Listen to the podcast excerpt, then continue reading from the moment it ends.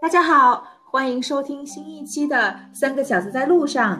这一期呢，我们给大家带来一个新的话题，叫做“你家被什么宠物闯入过吗？”啊，我是 Nora，我是奇亚子，我是伊玛。大家好。哎，Nora，我们听说最近你有一个非常特别的一个经历，就你们家发生了挺有意思的事情，能跟我们说一下吗？不平静的一周。是的。为什么啊？我的这个特殊的经历发生在两周以前啊，两周前的周四下午刚开完会，然后五六点的时候，突然间我们家从阳台上飞进来了一只小鹦鹉。当时呢，因为我我和我先生都对鹦鹉没有任何的经验，所以也不知道这是什么鸟，只知道是一个特别漂亮的蓝色的鸟。而且对人呢特别的亲近，给他一个小手指啊，他也愿意站在你的手指上，就是和人类非常的亲近。那我们就特别的开心，觉得哇塞，这个从窗外飞进来一只宠物这么好，而且还跟人这么的亲近，真的是很不一样的一种经历。所以这个是我前两周的奇遇。这么亲近，说明他就是有跟人相处的一个经历，那他就。所以他不会是一只野生。是的，我们当时也这样想的啊。然后，所以呃，因为我们家是住在小区里面嘛，然后所以当时就觉得有可能是从邻居家飞出来的。我们就在小区里面的啊，呃，呃我们小区有一个 app，然后就在 app 上跟就问大家说，谁家有没有丢了一只小鹦鹉啊？如果有的话，或请联系我们。然后同时呢，我们也在啊，就是我们这个 county 的。Animal Control 也留了言，就说我们找我们家飞进来一只动物，不知道是野生的还是说家养的，然后也就把一些呃描述交给了 Animal Control，这是我们当时做的两两步。Animal Control 是一个什么样的机构？是你们只要是不管你是收养的还是你本来的宠物，你都需要给 Animal Control 来报备吗？不是的，Animal Control 就是美国这边专门的啊动物控制中心。一般就是如果你在野外发现有什么，比如说珍稀的动物受伤了呀，或者说啊有什么动物呃不受控制啊，一一般是野生动物，然后你会在那个上面呃进行留言。然后因为这是一个等于说政府进行动物监管的一个中心，然后呃我知道包括之前可能也是从动物园里面有跑出来这种啊野狼。还是那种，就是呃，美洲豹这种这种动物，然后就是大家可能在在屋后面的森林发现以后，也是就是像要向 Animal Control 然后汇报，然后就是政府人员进行啊监管。就他们会派人去抓啊，会的，就取决于什么动物。包括我前几天我记得我看新闻，呃，比较惨的一个新闻啦。然后在美国的东部的一个山区有一个熊。就把一个呃呃野外就徒步的人给吃了，然后当时也是 animal control 必须要就是介入，然后呃包括就是给这个给这个熊当时就打麻药，我有点不记得后面有没有把这个熊给杀死了，但是就是他们要立刻介入，因为这个是涉及到呃动野生动物和人类的这种啊交往和沟通对冲突。对的。嗯。哇，我听到鸟叫声，所以接下来我们的我们的播客里面都会有这样的背景音了。是的，非常的有可能。包括我这两周开会的时候，啊，现在还是在家里工作嘛，然后我的背景音一直都是有这一位 小鸟的声音。它飞进来的时候，你就有直接的给它喂吃的，我觉得这一点很不正常哎。没错，我其实当时啊顾及到这一点了。我不是说一刚开始就喂它小米吃了，而是说当时它已经在我们家待了一两个小时，然后我们就一直在网上做各种就是啊做各种 research，然后就首先查明这是一个什么鸟，然后后来查明哦这是一个鹦鹉，就特别常见的一个家里的小虎皮鹦鹉之后，然后我们就查哦它能不能吃小米，就是小米对它有没有。啊，是安全的。然后就是啊，做完调查认为是安全了之后，我们才喂的它小米。我的我之前住在那个布鲁克林的时候，在一个呃不是 apartment，是那种 house，所以我们其实有一个后院。然后有一天我记忆很清楚，就是我们有一只松鼠有跑到我们家来，当时就因为松鼠还是一个相对不会说小鸟、鹦鹉相对温和一点的松鼠，它其实是会会找吃的，会扒各种东西，会抢你的零食什么样的，还相对来说是比较 aggressive 一点，所以我们不会想要去喂它，因为如果你喂它一次的话，它之后还是会再回来。啊，对，野生的动物和就是家养的宠物确实还是不一样的。对，我觉得像你刚刚说的松鼠，还有就是美国也还另外也有特别常见的这个呃家庭后院入侵的动物，就是 raccoon 啊，就是国内大家特别喜欢的小浣熊。嗯，然后然后包括其甚至在加州有一些那个啊黑熊也会，就如果你家住的离森林近一些的话，你后院可能也会发现黑熊，这都是比较常见的啊入侵的野生动物。我有看到新闻，那个黑熊在后院泡澡。对对对对对，还有就是有些黑熊可能还会开你家车的车门，就特别聪明。就如果你车没有锁的话，之前在 YouTube 上看过这个视频。明显他们也开始出现了各种跟人类相处的新的模式。偷车吗？他可能看见车里面有呃苹果啊，就这些有吃的东西，所以他才学会。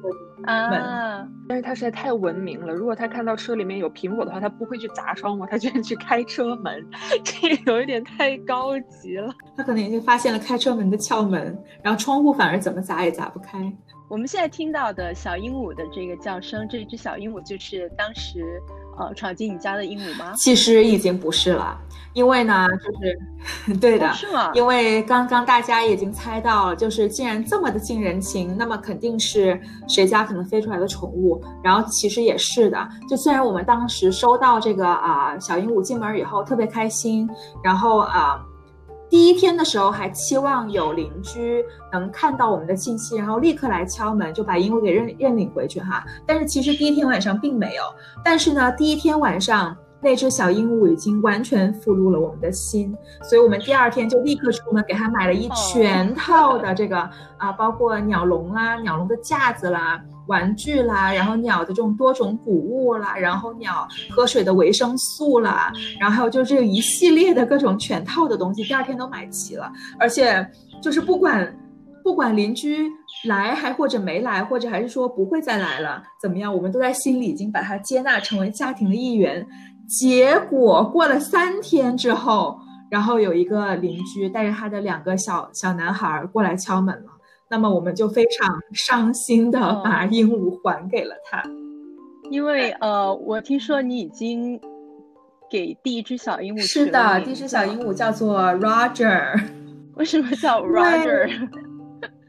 确实是有的，因为第一个小鹦鹉它特别的调皮啊，就比如说我在吃苹果的时候，其实我已经给他切了一小片苹果了，但是他不吃，他非要吃我手里的苹果。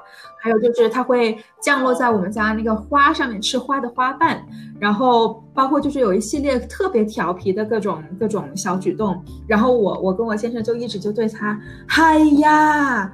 哎呀，怎么又这样啊？然后让我们想起了这段时间，这太熟悉了，这口头禅。是的，在 YouTube 上特别火的啊，Uncle Roger，所以我们叫我的 Roger，真的非常的应景。Uncle Roger 也是教会了我们应该如何正确的呃发音这个嗨呀，一定要 嗨呀。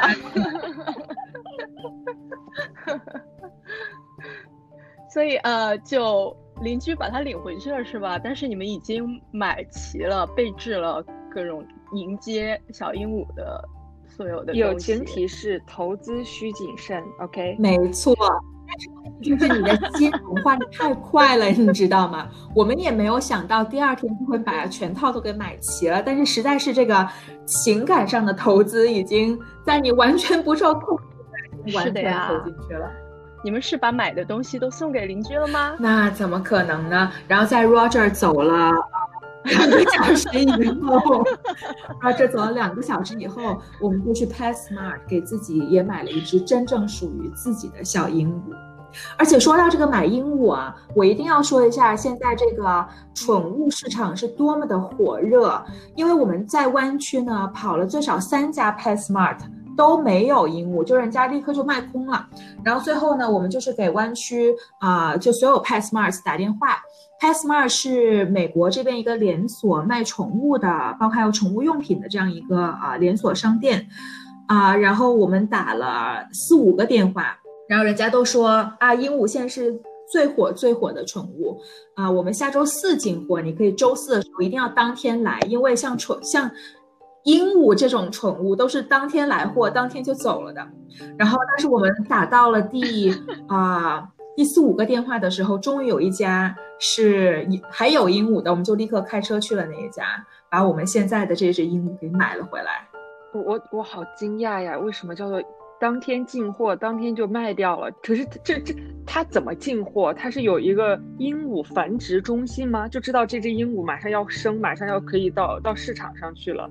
我觉得这听起来实在是好恐怖。应该是的，就在这边啊，其实各种东西都是产业链，特别是宠物的话，也是一个非常完整的宠呃产产业链。然后肯定是有这种鹦鹉呃培育中心，而且肯定不少鹦鹉培育中心啊，培育鹦鹉，然后可能在两三个月之后，然后就给这个商店进货，然后商店就可以卖掉，就是还是一个挺比较完整的一个呃产业链的。你买这个鹦鹉花了多少钱吗？啊，我买的这一只叫做 Fancy Fancy Budgie，啊，花了二十三点九毛九，然后还要再加税，对，再加税，所以可能二十六、二十七块左右美元。这个价格比起猫猫狗狗的话是，呃，廉价很多哈，就是。价格上来说，这是不是当然了？对，特别受欢迎的一个原因。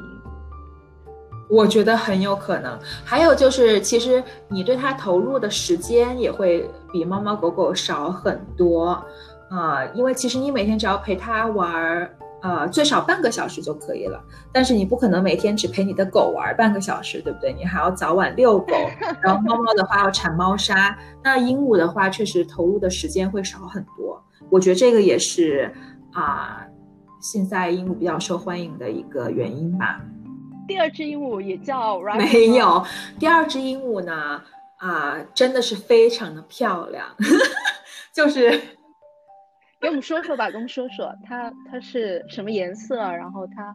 那个外形是，就是我觉得我这不是王婆卖瓜自卖自夸啊。首先它的品种呢就叫做 Fancy Budgie，就不是正常这种小绿鹦鹉啊、小蓝鹦鹉这样子。它呢，当时我看它第一眼，我就觉得它像一朵云。为什么这样说呢？因为它翅膀 是白色基底，但是呢会有一层深灰色的这样子的纹络，这个是翅膀上半身。然后肚子呢也是白色基底，但是呢会有淡蓝色的这种，呃交杂着这样子的一个白蓝交杂。然后那我就觉得哇塞，这就是高级啊，这个配色。对，我也觉得，我不知道它为什么会长成这样，但是真的是我觉得非常好看，也可能是这个妈妈眼里的孩子可以用。咱们这一期的那个，它它，我们可以用封面图之类的吗？可以把把你们家的小鹦鹉的图放上去吗？好啊，我试一下。对的，我当时看它就觉得这就是一朵云呐，所以我就把它叫做了 Arger，这是一个非常 tech tech 非常 tech 的名字，呃。有当地特色。对的，我觉得如果大家是在科技行业工作的，应该可以 get 到，因为 Microsoft 的云服务叫做 Microsoft Azure。他聪明吗？他聪明吗？你会有教他说一些什么？他现在还就是躲我还来不及呢，就是而且。其实教鹦鹉说话是一个最高级的一个培训。最刚开始的时候，你可能要先就是先 train finger 啊，就是先让它跟你比较接近，然后愿意站在你的手指上啊，站在你的肩膀上啊，这些就有一个循序渐进的一个这个过程。然后如果能会说话的话，那其实已经是一岁多以后的事儿了。所以接下来 Nora 就会像呃养孩子的妈妈，然后就是会晒娃呀。然后发照片啊，忍不住的就说玩的一些小事情啊之类的嘛，没关系，我们爱你，我们都可以。然后还要做各种，还要做各种表情包，自己自己孩子的表 情包。有的有的，天哪，我这个确实是我前两天在想的事情，现在都被你们猜到了。看来这个大家大家有了娃以后，症状都比较接近嘛。像我这种单身人士，我拒绝可以吗？请把我屏蔽掉。这个娃很简单的，你只要出去花二十三点九九美元，你也可以有一只你的娃。但是养它就会需很需要爱呀，这个是个很困难的呀，就会很需要爱啊。尤其是第一次养宠物，你不知道你需要什么，什么时候它，比如说你需要观察它是不是生病的迹象，它最近喝水少了，喝水多了，它最近喜欢吃这个，不喜欢吃那个，或者因为换季皮肤又有问题。如果你有一个有一个有生命的一个。一个孩子，嗯，quotation marks，在你的在你的生活里，你就需要分一份爱，分一份精力给他，但是你会很紧张，因为你你第一次就像第一次养孩子，你你不会知道这些呀。我之前在美国的时候和一个朋友做了一个宠物，尤其给第一次养宠物的人的一个 app，就是来教他们说每一步应该怎么做，什么时间应该做什么样的事情。所以我就很好奇，说你们，你和你先生现在第一次养孩子，会不会说很紧张啊？然后就每天要看他五百次，然后就是研究一下他的怎么养他，怎么去适应他，怎么让他适应你。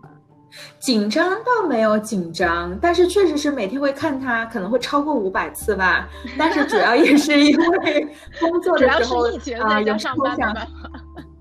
对，是的，想换个脑子看看他在干嘛，也并不是说出于紧张啊。然后我觉得现在网络比较发达嘛，包括 YouTube 啊，还有很多这个各种 blog 上面都有好多讲，就是你如应该如何啊训练你的宠物，或者如何跟它有这个呃交往的这种视频还有文章，我觉得都是非常有帮助的。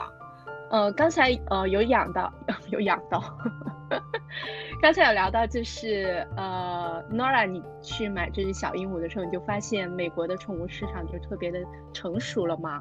哦，我非常感兴趣这一块，能聊一聊，就是给大家聊一聊，就怎么个成熟吗？还是现在是怎么样的一个市场呀？嗯，我在国内啊，我也是从小养狗，但是好像国内的话就没有 PetSmart 这种非常完善的一个商场，就是你进去以后。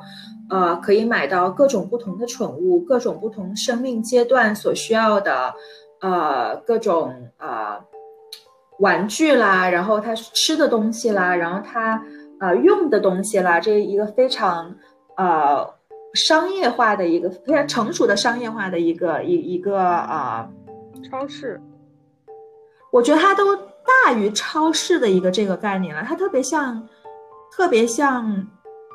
你们去过 PetSmart 吗？去过，我没有。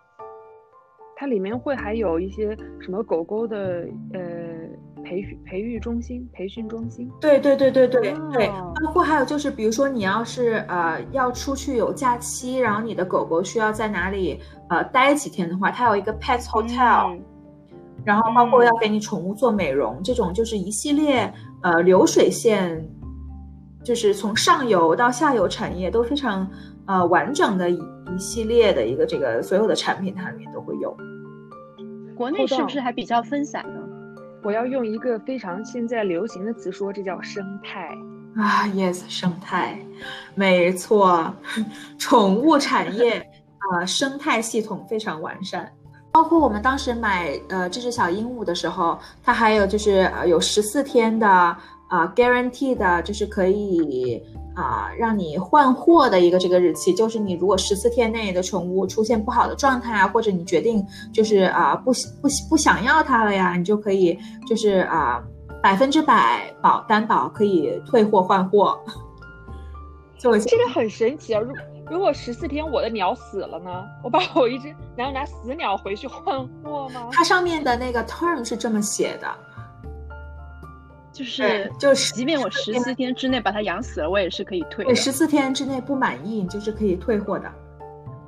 对，终究还是高度的商品化，就真的是非常商品化的一个这个这个 产业链。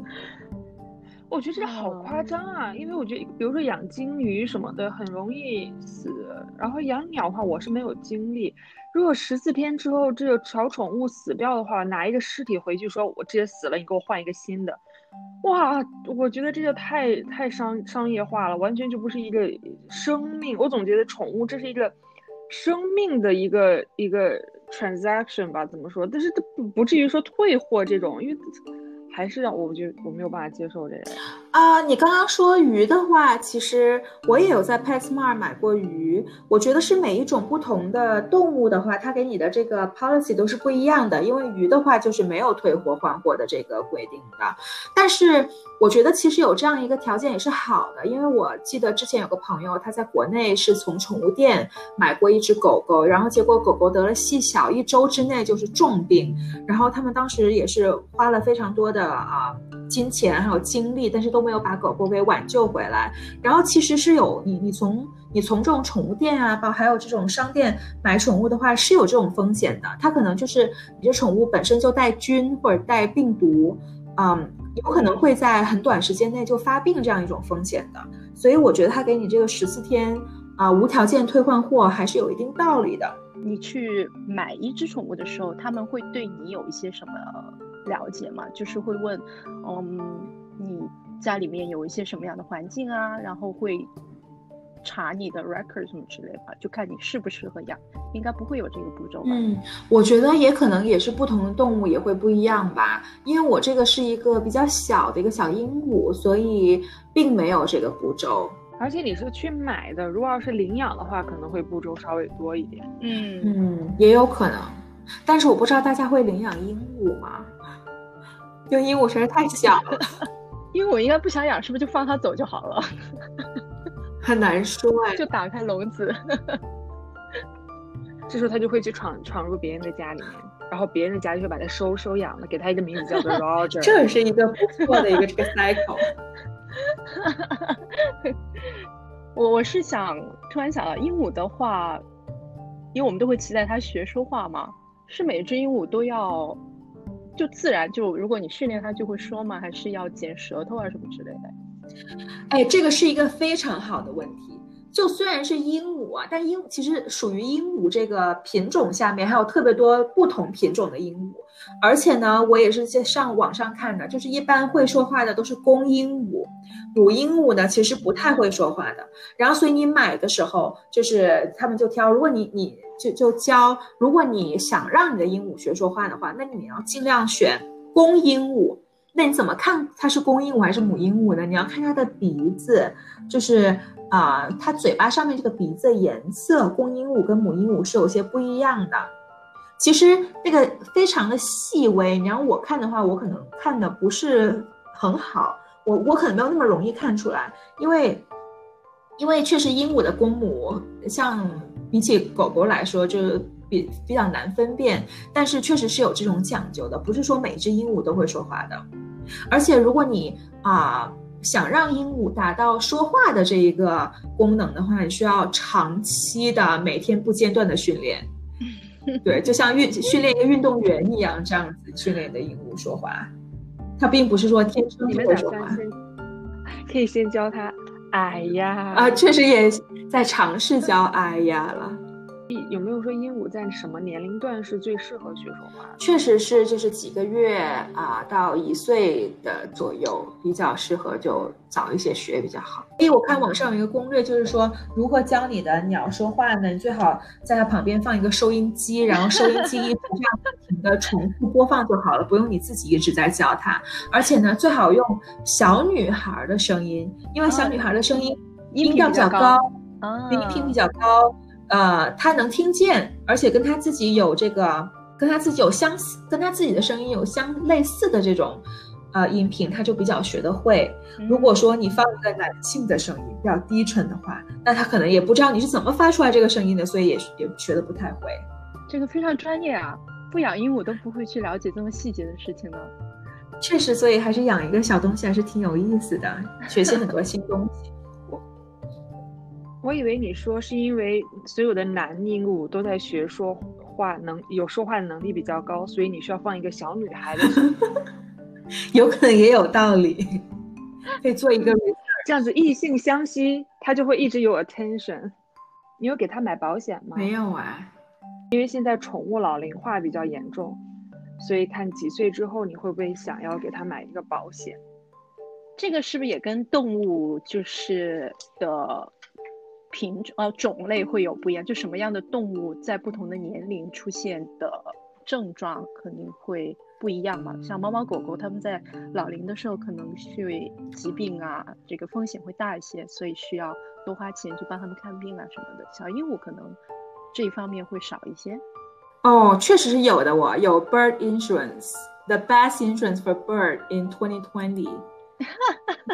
可见，可见这个美国的这个产业真的是太完整了，连鸟类的 insurance 都有，而且还给你进行各种鸟类不同的这个对比，对对比不同的这个保险 provider 在各种啊不同的方面啊是怎样一个保护的比较好，这个保护比较好。哦，而且我看到就是啊。这这篇文章介绍说，一般鸟类的保险可能是五块钱就可以买到了，因为我想确实也是，你像一只鸟才二十三点九毛九，嗯嗯嗯嗯，其实也是比较 make sense 的，啊，然后我看这篇文章是从这四个方面来进行对比的，就是鸟类死亡、鸟类被偷盗啊、鸟类需要任何这种医疗的啊药物，还有就是。你的鸟类如果对其他其他的人进行在公众场合或者其他进行骚扰了的话，对，有一个这个 liability 的一个 insurance，一般就 cover 这四个方面。我觉得听你这样说，好像它保的不是一个鹦鹉，是一个鹰，是一个鹰。我觉得养宠物就是一个逐渐投资的过程，是一个逐渐投资并且释放爱的过程。是的。太需要精力了，太需要精力了。可能对于现在我这个阶段，我也就看一看你们家的。好的，那我经常晒娃的照片的没关系。对，我们就云养鹦鹉好了。可以，可以，可以。云养宠物，我觉得云养宠物的这个市场估计也挺大的。现在的短视频，大家在上面发布。是的，奇亚子，你刚刚提到这个宠物老龄化，我觉得还挺有意思的。你可以多讲一下宠物老龄化这方面的呃呃话题吗？在日本这边，可能我觉得不仅仅是日本了，它已经出现了宠物的葬礼啊，就是死后的一些服务了，包括就是在宠物生前，你是不是就要考虑为你的宠物预备一个小墓地？那这个墓地是不是要跟你家族的这个墓地你要考虑在一起？还包括就是他的 funeral，你是打算办一个什么样的形式的？就这些服务是我知道已经有了，但是这一个好像在国内不是特别的啊流行。在美国的话，我是知道现在有越来越多的商家在公司在这样做，因为宠物老龄化也确实是正在发生中。但看来日本确实也是挺嗯，有的有的。刚才伊玛说了日本的这个呃宠物葬礼之后，我就在这边搜查了一下，我发现光我们这个小县啊小郡，这郡也不小，可能几百万人吧，然后就有十个宠物墓地，然后就有文章专门比对说这十个宠物墓地啊。服务怎么样？然后就是有一个这个评比的这样一些文章，然后而且其实 pet funeral 也是一个非常完整的产业链的，因为我看好多公司就专门做这个的。我这一查一 Google 就好多 pet funeral 的公司就出来了。我们不要以一个这么沉重的话题来结束。哎呀，但是生生死死都是有生就有死嘛，对吧？你不可能一直长生，对不对？好啦好啦，我们今天聊的够多了。那我们接下来每一周都来问一问 Arthur，每一周都要都要邀请他入戏一下。可以的，Arthur 一般在我说话的时候，他也比较喜欢叫，但是今天好像还稍微啊安静了一些。好的，好的，那我们下周再见。好的，下周再见。